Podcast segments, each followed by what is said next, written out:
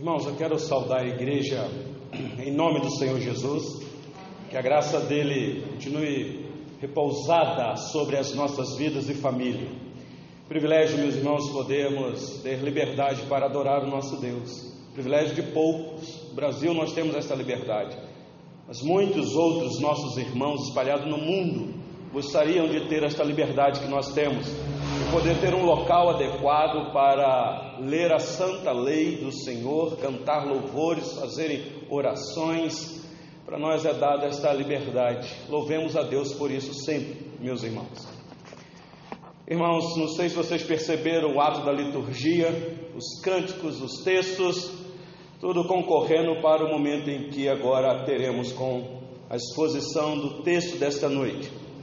Nós estamos aí com um compromisso com a igreja, o grande desafio de pregar sobre os dez mandamentos, especificado aqui no livro do Êxodo, capítulo 20. E nós já fizemos aí a exposição dos três primeiros mandamentos.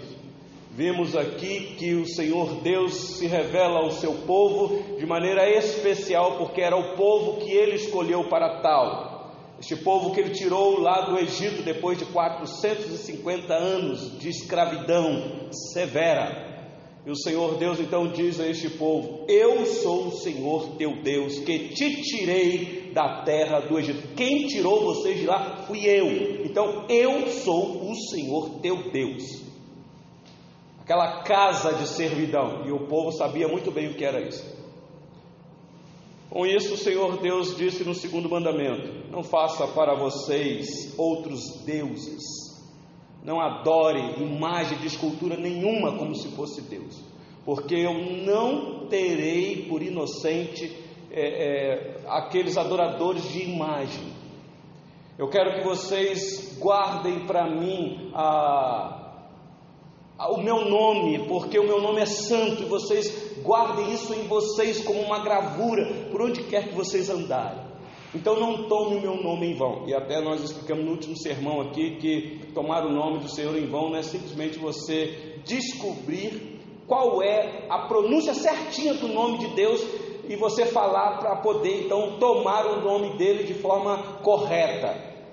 Porque a crítica hoje é que nós tomamos o nome de Deus em vão porque não sabemos nem pronunciar o nome de Deus. E aí a gente fica naquela discussão: qual é o verdadeiro nome de Deus? De que maneira eu devo chamar Deus? Mas o terceiro mandamento nos ensinou aqui, semana passada, que tomar o nome de Deus em vão, uma outra palavra poderia ser não levar o nome de Deus em vão, ou seja, você que carrega o nome dele no teu corpo, por onde quer que você for, especialmente lá fora, no meio dos gentios, não envergonhe o nome de Deus. Então, um bom testemunho, nós vimos isso aqui semana passada. E hoje, meus irmãos, nós estamos com um desafio muito grande. Como nós temos é, presenciado aqui, nós estamos pisando em terra santa, em lugares sagrados, quando nós abrimos o Santo Livro e especialmente sobre a lei do Senhor que é santa.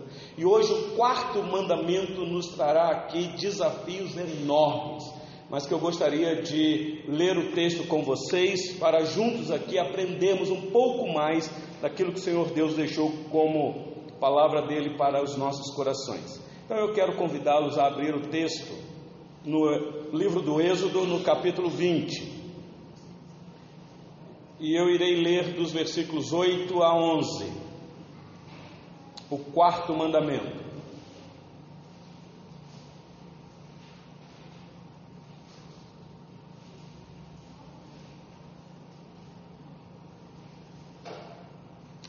Todos acharam? Conseguiram achar? Acompanhe a leitura, por gentileza. Preste bastante atenção na narrativa do texto. Lembra-te do dia de sábado para o santificar. Seis dias trabalharás e farás toda a tua obra. Mas o sétimo dia é o sábado do Senhor teu Deus. Não farás nenhum trabalho, nem tu, nem teu filho, nem a tua filha, nem o teu servo, nem a tua serva, nem o teu animal, nem o forasteiro das tuas portas para dentro porque em seis dias fez o Senhor os céus e a terra, o mar e tudo que neles há, e ao sétimo dia descansou. Por isso, o Senhor abençoou o dia de sábado e o santificou. É necessário, meus irmãos, e vocês me conhecem muito bem, a gente ter outros textos paralelos para a gente compreender a narrativa do texto. Então, o texto base para a nossa exposição é aqui, Êxodo 20, de 8 a 11. Mas eu queria convidá-los a abrir um pouquinho para frente aí, no mesmo livro, capítulo 31. Deixa eu ler aqui uma outra narrativa para vocês e acompanhe atentamente a leitura. Êxodo 31, versículo 12.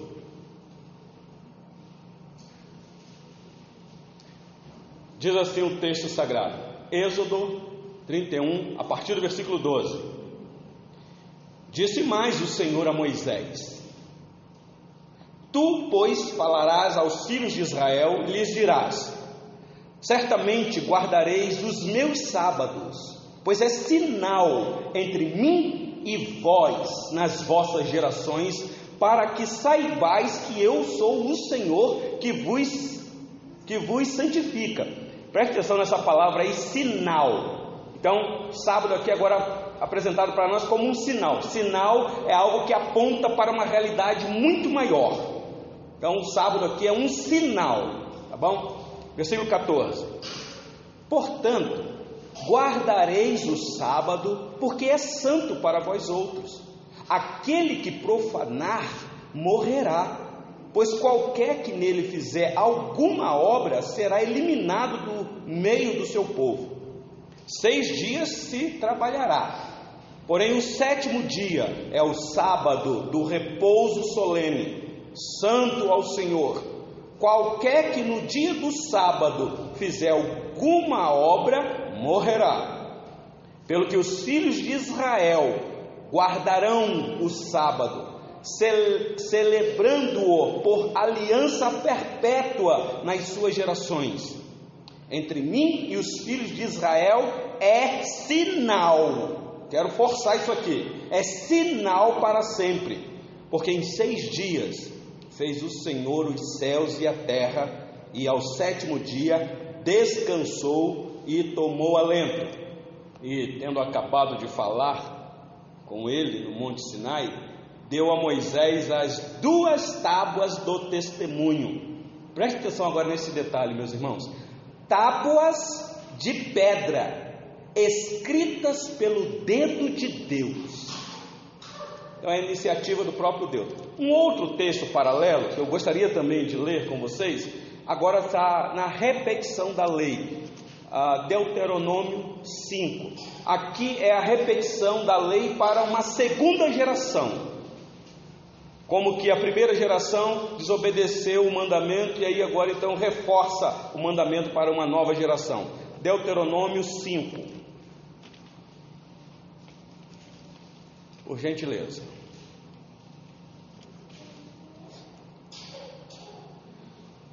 Irei ler a partir do versículo 12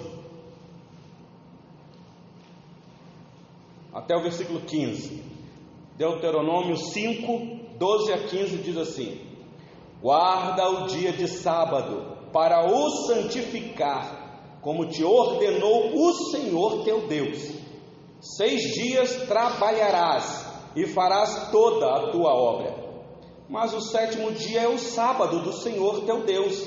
Não farás nenhum trabalho, nem tu, nem o teu filho, nem a tua filha, nem o teu servo, nem a tua serva, nem o teu boi, nem o teu jumento, nem animal algum teu, nem o estrangeiro das tuas portas para dentro, para que o teu servo e a tua serva descansem como tu, porque te lembrarás que foste servo na terra do Egito e que o Senhor teu Deus te tirou dali com mão poderosa e braço estendido pelo que o Senhor teu Deus te ordenou que guardasses o dia de sábado. Parece que o mandamento é falado com uma pessoa que é responsável por, por alguém, talvez o cabeça de família, cabeça de tribo, possivelmente. Então, meus irmãos, eu quis ler estes textos só para você ver que o assunto é sério e não é fácil de entender. Há muitas polêmicas. Meus irmãos, a descrição e os detalhes do que é o dia do Senhor tem sido motivo de grandes controvérsias. E eu digo isso porque esta controvérsia não é somente distante de nós, mas é entre pessoas de origem protestantes, reformadas e outras matizes da fé cristã. Não há um consenso, não chegam a um consenso do que isso significa, do que deve ou não se deve fazer neste dia, no dia do Senhor. Que para nós os cristãos, o dia do Senhor é o domingo, é o domingo. E eu não vou ter tempo aqui de explicar o porquê do domingo detalhadamente. Mas, meus irmãos, nós entendemos que o sábado cristão, palavra para nós aqui traduzida, sábado, mas no original, Shabat, que significa descanso. Dia do descanso, para nós os cristãos hoje é o domingo, por causa da ressurreição de Cristo. Nós entendemos que o Antigo Testamento aplicou a ordenança criacional, preste atenção aqui, de descanso. E isso de duas formas. Primeiro, lembrando da criação, está lá em Gênesis 2, depois vocês leiam com calma, eu vou explicar um pouquinho para frente. Segundo, lembrando da redenção do povo que saiu do Egito, um povo escravo, um povo sofredor. Então, a palavra descanso traz ao ouvido e ao coração desses irmãos que pegaram a lei aqui em primeira mão como um alento, como um alívio daquela pressão que eles viviam. Então, meus irmãos, para nós hoje, o dia da redenção é a ressurreição de Cristo. É o dia que ele ressuscitou. Então, hoje, eu quero tratar com vocês três pontos neste assunto. Três pontos. Tão importante para a vida da nossa igreja. E alguns irmãos já sabem disso porque nós publicamos lá no grupo da igreja. Mas eu vou repetir. O primeiro ponto que nós vamos tratar aqui é tentar responder para vocês o que este mandamento exige de cada um de nós. Porque há uma exigência aqui. Segundo, como obedecer esta exigência? Uma vez que o mandamento exige. E por último, eu vou tentar trazer uma aplicação bem prática para nós aqui, tentando mostrar para vocês qual é a relevância deste mandamento para os nossos dias. Então vamos lá, eu quero chamar a sua atenção, preste bastante atenção, porque senão você vai não vai compreender o que a palavra do nosso Deus diz. Aliás, nós vamos ter uma palavra de oração, porque é sempre importante a gente orar pedindo ao Senhor que ilumine a nossa mente para compreender a revelação escrita. É necessário porque nós não temos capacidade intelectual para compreender as coisas espirituais, porque as coisas espirituais se discernem espiritualmente. Então precisamos do auxílio do Espírito Santo para que ele fale, esclareça nos nossos corações aquilo que às vezes nós não compreendemos. Então vamos orar mais uma vez nesse momento. Curva a sua cabeça. Ó oh Deus Santo, Pai Celeste, o nosso coração teme e treme diante da palavra do Senhor, porque sabemos da nossa grande responsabilidade de falar aquilo que o Senhor deixou como revelação escrita para os nossos corações. Rogamos-te, ó Deus, tenha compaixão de nós aqui neste local, em que iremos ouvir a doce voz do Senhor, voz que acalma a tempestade, mas é voz que troveja, Precisamos, ó Deus, compreender a vontade do Senhor escrita neste quarto mandamento para lhe obedecer, porque o nosso desejo aqui nesta noite, Senhor, é obedecer o Senhor, porque o Senhor é o nosso Deus. Foi o Senhor que nos tirou da escravidão, do pecado, das garras de Satanás. É o Senhor que firmou os nossos passos, nossos pés nas, na rocha, que é Cristo. E aqui estamos, Senhor, para compreender mais do Senhor. Dar-nos esta bênção. Eu rogo por mim, pelos meus queridos irmãos que aqui estão nesta noite. E oro assim no nome do Senhor Jesus. Amém. Então vamos lá, meus irmãos, para o primeiro ponto, que é que este mandamento exige de nós. Meus irmãos, vocês sabem que os judeus, nos dias de Cristo, foram os que mais tiveram que lidar com essa situação. Você que já leu todo o Evangelho sabe disso. Eles tiveram que lidar com essa situação nada mais ou nada menos do que o próprio Senhor Jesus. E às vezes, quando nós lemos os evangelhos nesta situação, parece-nos a impressão, ou parece-nos dar a impressão que o Senhor Jesus fazia isso de propósito, por causa do mau entendimento do que é o dia de sábado, o dia de descanso. Ah, uma vez, está lá registrado lá em Mateus capítulo 12. Esse texto eu queria ler com vocês. Só esse texto aqui. Abre só, deixa Êxodo aberto aí e olha comigo Mateus 12. Deixa eu ler isso aqui para você, porque tem coisa que fica tão clara quando a gente lê. Não precisa às vezes nem explicar. Mateus capítulo 12, o Evangelho registrado por Mateus, o Evangelho do Senhor Jesus. Eu vou ler a partir do versículo 1, acompanhe aí na sua Bíblia. Diz assim o texto. Você conseguiu achar? Sim. Diz assim o texto: Por aquele tempo, em dia de sábado, ao destaque aí, passou Jesus pelas searas. Ora, Estando os seus discípulos com fome, entraram a colher espigas e a comer, isso no dia de sábado. Agora, olha a atitude dos judeus fariseus que queriam guardar ao pé da letra o sábado do Senhor. Versículo 2: Os fariseus, porém, vendo isso, disseram-lhe: Eis que os teus discípulos fazem o que não é lícito fazer em dia de sábado. Mas Jesus lhes disse: Não lestes o que fez Davi quando ele e seus companheiros tiveram fome? Como entrou na casa de Deus e comeram os pães da proposição, os quais não lhes era lícito comer, nem a ele, nem aos que com ele estavam mas exclusivamente aos sacerdotes. Aqui o Senhor Jesus está lembrando os fariseus de algo que eles sabiam, o que é que acontecia no templo. Versículo 5: Ou não lestes na lei que aos sábados os sacerdotes no templo violam o sábado e ficam sem culpa? Pois eu vos digo, agora preste atenção: palavra autoritativa do Senhor Jesus, da boca santa do Senhor Jesus. Pois eu vos digo: aqui está quem é maior que o templo.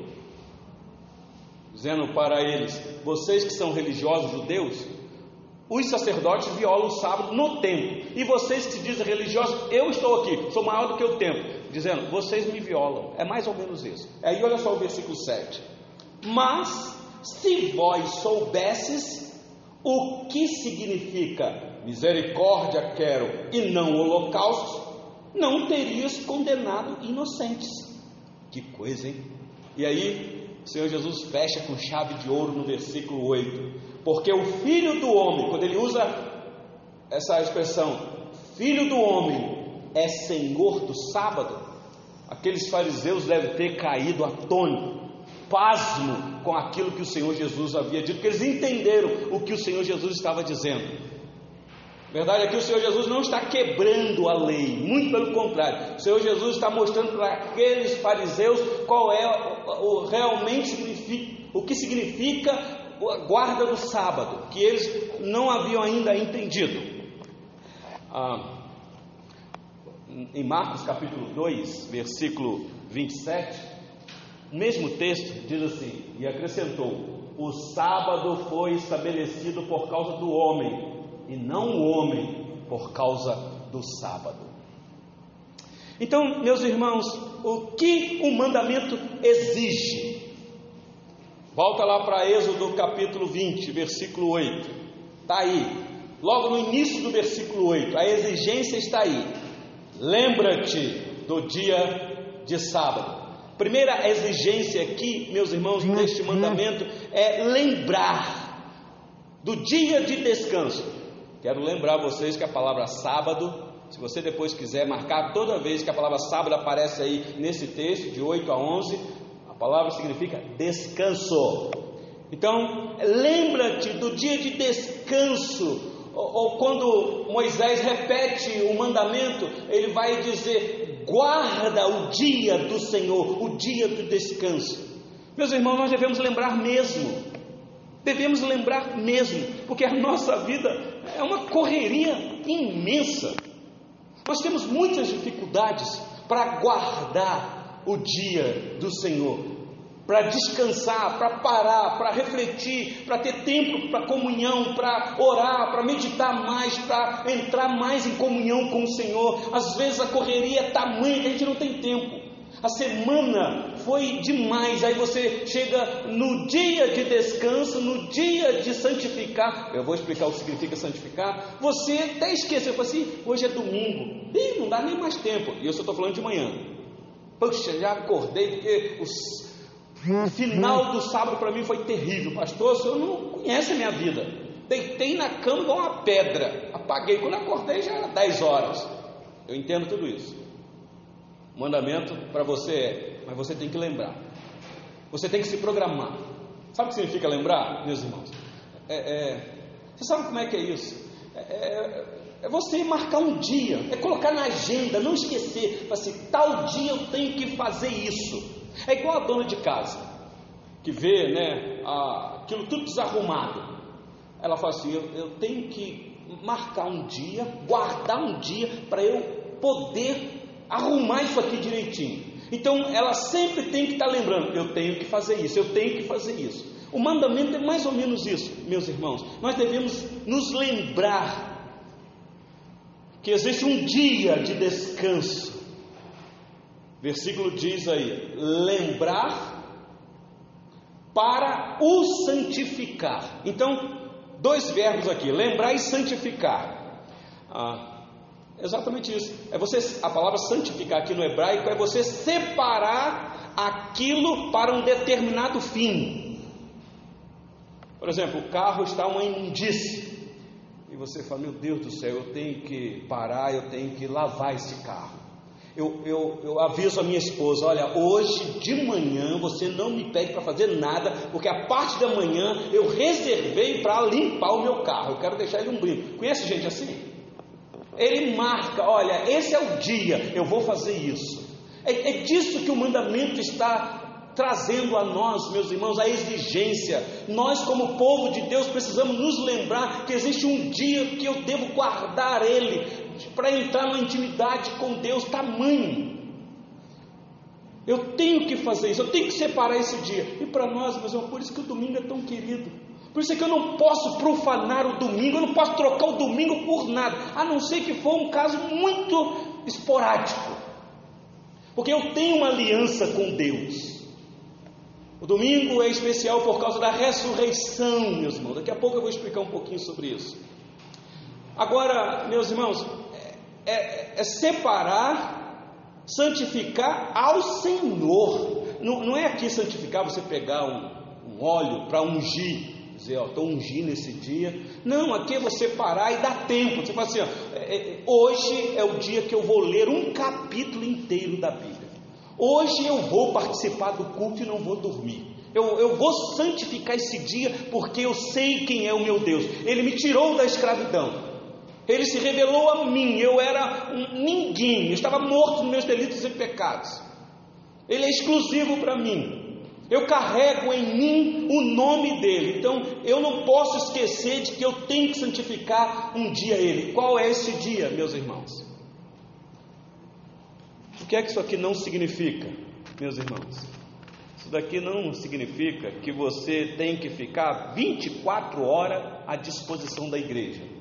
Não é disso que o mandamento está dizendo. Mas significa que você tem que separar este dia para ter mais comunhão com o Senhor. Eu estou dizendo isso, meus irmãos, porque às vezes as pessoas acham que eh, santificar um dia o Senhor é você ter que ficar o dia inteiro na igreja.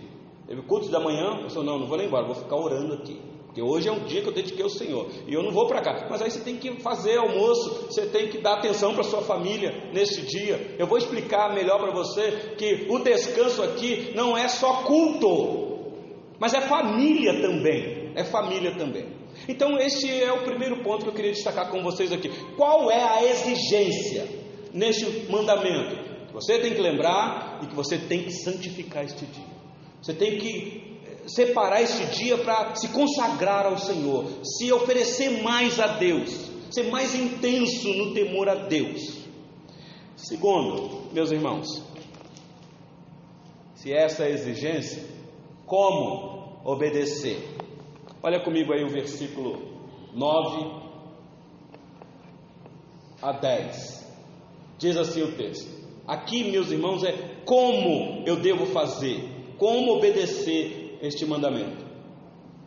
Seis dias trabalharás e farás toda a tua obra, mas o sétimo dia é o descanso do Senhor. Eu troquei a palavra, é sábado. Prestaram atenção? O sábado não é nosso, o sábado é do Senhor. Teu Deus, não farás nenhum trabalho, nem tu, nem teu filho, nem a tua filha, nem o teu servo, nem a tua serva, nem o teu animal, nem o forasteiro das tuas portas para dentro.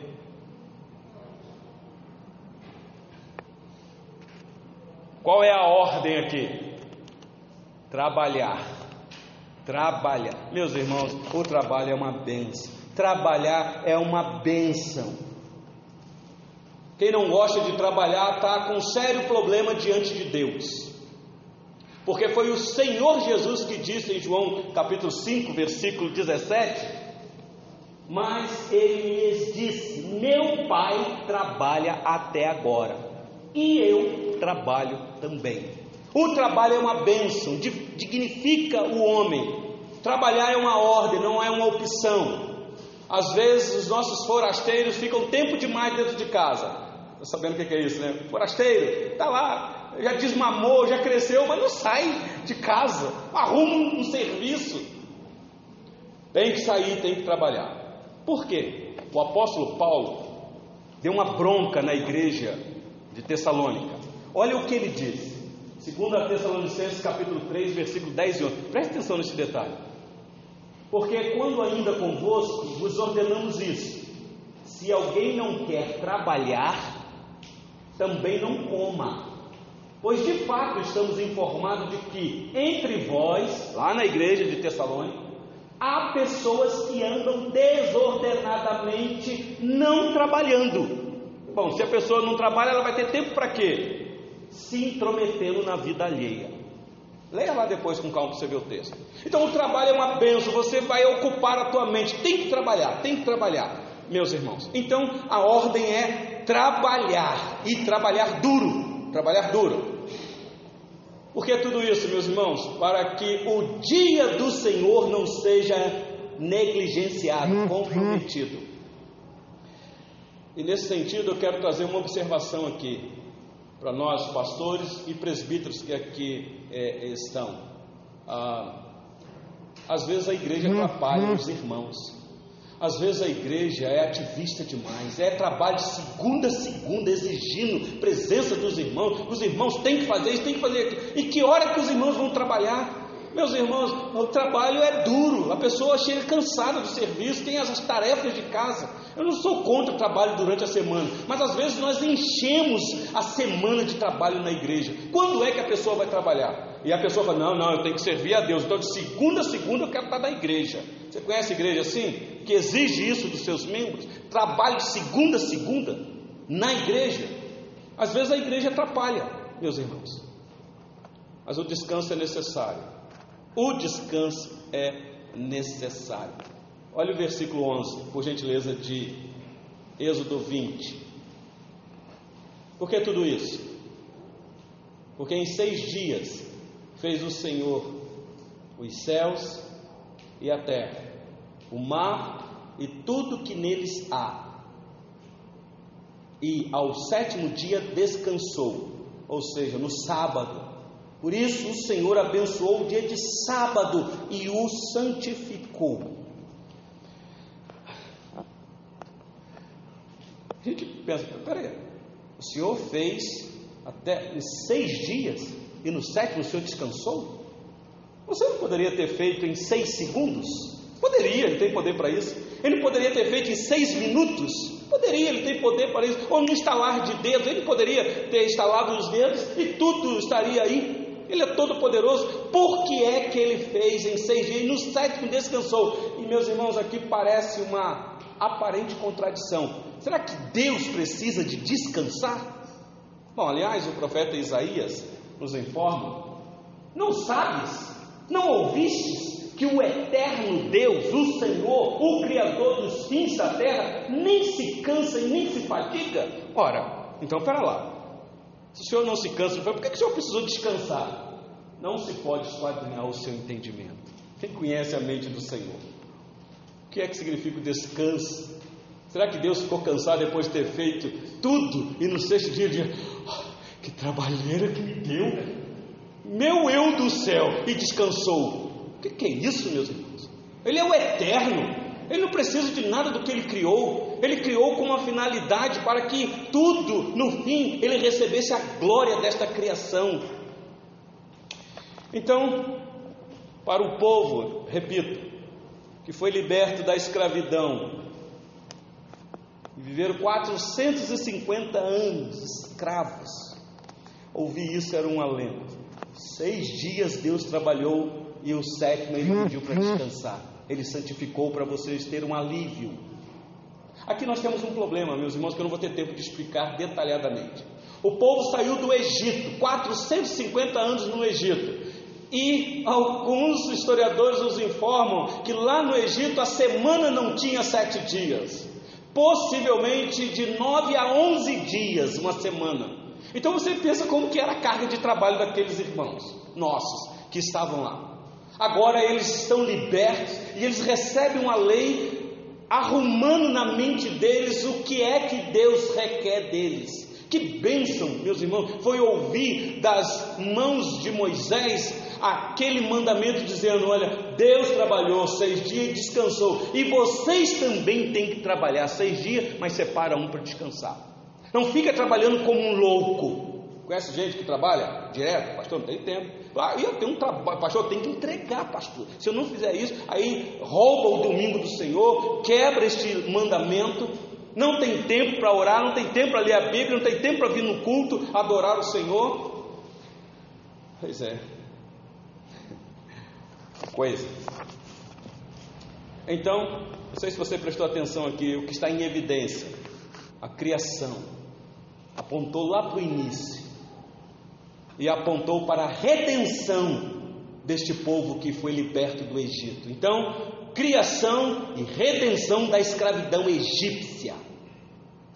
Eu digo isso porque quando Moisés repetiu a lei, Moisés explicou, aqui não está, aqui não está claro isso, mas quando ele repete a lei, lá nós lemos isso aqui na liturgia, não, aliás, do texto que eu li, Deuteronômio 5,15, preste atenção no detalhe. Moisés diz assim: Porque te lembrarás que foste servos na terra do Egito, e que o Senhor teu Deus te tirou dali com mão poderosa e braço estendido, pelo que o Senhor teu Deus te ordenou que guardasses o dia de sábado. Vocês eram todos escravos, vocês não me buscavam, vocês nem me conheciam direito, então lembram quem vocês eram. Eu estou aqui para abençoar vocês. O sábado de descanso é meu. Quando vocês pararem para me buscar nesse dia com mais intensidade, há uma bênção sobre vocês. Porque eu santifiquei este dia. E eu quero que vocês separem ele para vocês. Então é bênção, meus irmãos. Longe de ser uma exigência tirana, é uma exigência para nos abençoar. É uma bênção quando nós separamos o dia do Senhor para adorá-lo. Você que está aqui sabe disso. Você que trabalhou a semana toda, reservou o domingo para adorar o Senhor, você renova as suas forças. Eu não sei explicar, meus irmãos, mas parece que na hora do culto há um negócio diferente. A atmosfera parece que muda. Você entra aqui, você começa a cantar, você ouve uma oração, a palavra pregada enche o teu coração e você fala: Meu Deus, se eu não tivesse vindo, eu tinha perdido a bênção. Porque você lembrou de santificar este dia ao Senhor. Meus irmãos, eu quero trazer aqui uma aplicação bem prática para nós, por causa do tempo que já estourou. Os me valendo de um texto que nós lemos aqui na liturgia. E o pastor João leu de maneira exemplar aqui e entendeu o que o autor quis dizer, que está lá em Hebreus, capítulo 4. Olha só o versículo de 1 a 3. Só relembrando vocês.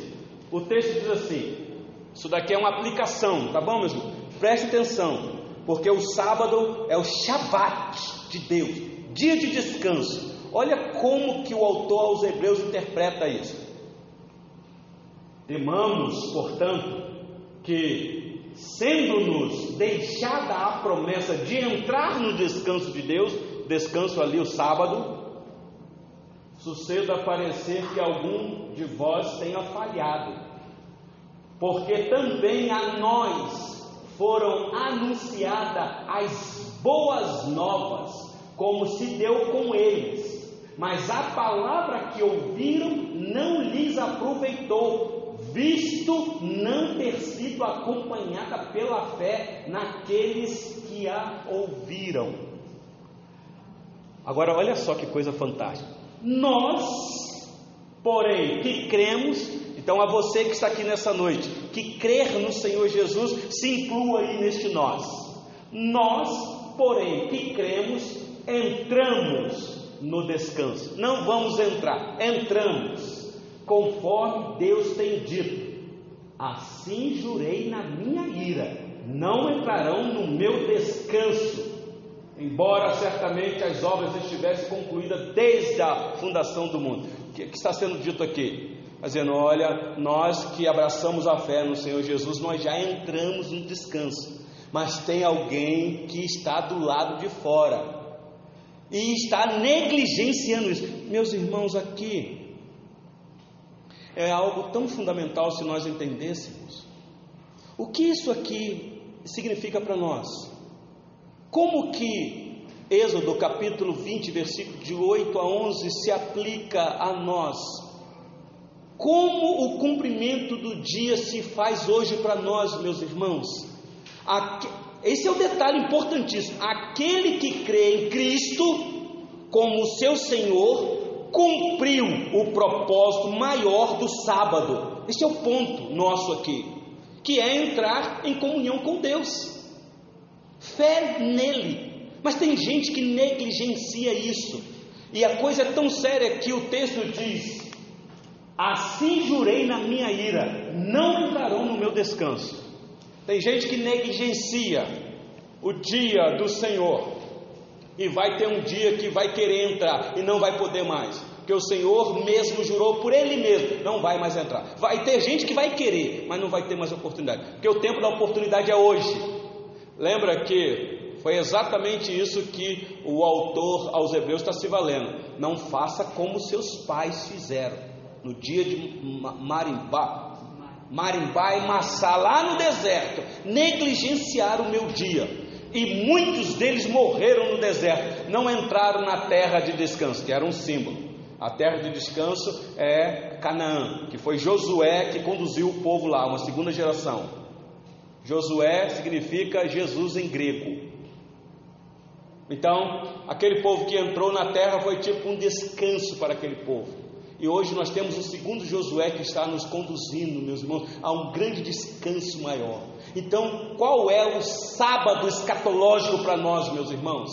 O dia de descanso para nós. Por isso que é importante você santificar um dia para adorar e glorificar o Senhor, porque haverá um dia que você estará eternamente nesse lugar de descanso. Esse é o nosso desejo, meus irmãos. Então, qual é a lição, meus irmãos, aqui? É o seguinte: se eu ler um outro texto, ainda em Hebreus 4, versículo 9 e 10. Portanto, resta um repouso para o povo de Deus. Louvado seja o Senhor. Porque aquele que entrou no descanso de Deus, também ele mesmo descansou de suas obras, como Deus das suas. Seis dias trabalhou e descansou. É um símbolo de um descanso eterno, meus irmãos. Qual é a lição que nós podemos tirar daqui para nós, meus irmãos? Lembra de uma coisa: o Senhor Deus não está esperando você dar uma chance para Ele. Talvez você possa estar esperando eu dizer o seguinte: dá uma chance para Jesus. Quem aqui quer assumir um compromisso sério com Jesus? Não, meus irmãos. Deus está esperando ninguém dando, dar chance para Ele. Você escolher Ele. Talvez a oração aqui seria o seguinte: meu amigo, hoje tu tens a escolha. Vida ou morte, qual vais aceitar? Amanhã pode ser muito tarde. Pode ser que hoje Cristo te quer libertar. Então, meus irmãos, Ele já é a porta de oportunidade. Basta você obedecer à ordem dele. É você um filho de Deus, da aliança, do pacto? É você que já reconheceu que Ele é o teu Deus e não há outro? Você não faz imagem de escultura para adorar como se fosse Deus? Você não toma o nome de Deus em vão? Então, lembra de santificar um dia o Senhor, o dia de descanso, o dia da ressurreição, o dia da vitória do nosso Rei. Isso é tão importante, mesmo. A confissão de fé, querido reverendo Jaime do Amaral está fazendo uma exposição da confissão de fé do Westminster. Vai chegar lá na pergunta 108, 109, se eu não me engano, quando fala do quarto mandamento. Ah, meus irmãos, é exigido de nós santidade total no dia do Senhor, que é o domingo. Você pode até ter o seu momento de lazer, mas se for momento de lazer, simplesmente por lazer, você quebrou o quarto mandamento. Se você negligenciar esta grande oportunidade, há um juramento da parte de Deus: não entrarão no meu descanso. Que coisa, meus irmãos. O mais importante para nós aqui, meus irmãos, é esse descanso eterno. É o que vale para nós. Viemos aqui por causa desta promessa. Porque o que importa é a gente ganhar o mundo inteiro e perder a nossa alma. O que importa é a gente ir para o inferno. Você já parou para pensar nisso? Esta noite ainda você pode se achar no inferno, como aquele rico que deitou para dormir e quando acordou estava no inferno, em lugar de tormento. E Lázaro, no seio de Abraão, lugar de descanso. Que Deus tenha misericórdia de nós e nos abençoe. Que Ele repouse sobre nós a bênção dele, para que possamos temê-lo de todo o nosso coração. Deus assim nos abençoe, meus irmãos. A palavra está com o querido pastor João.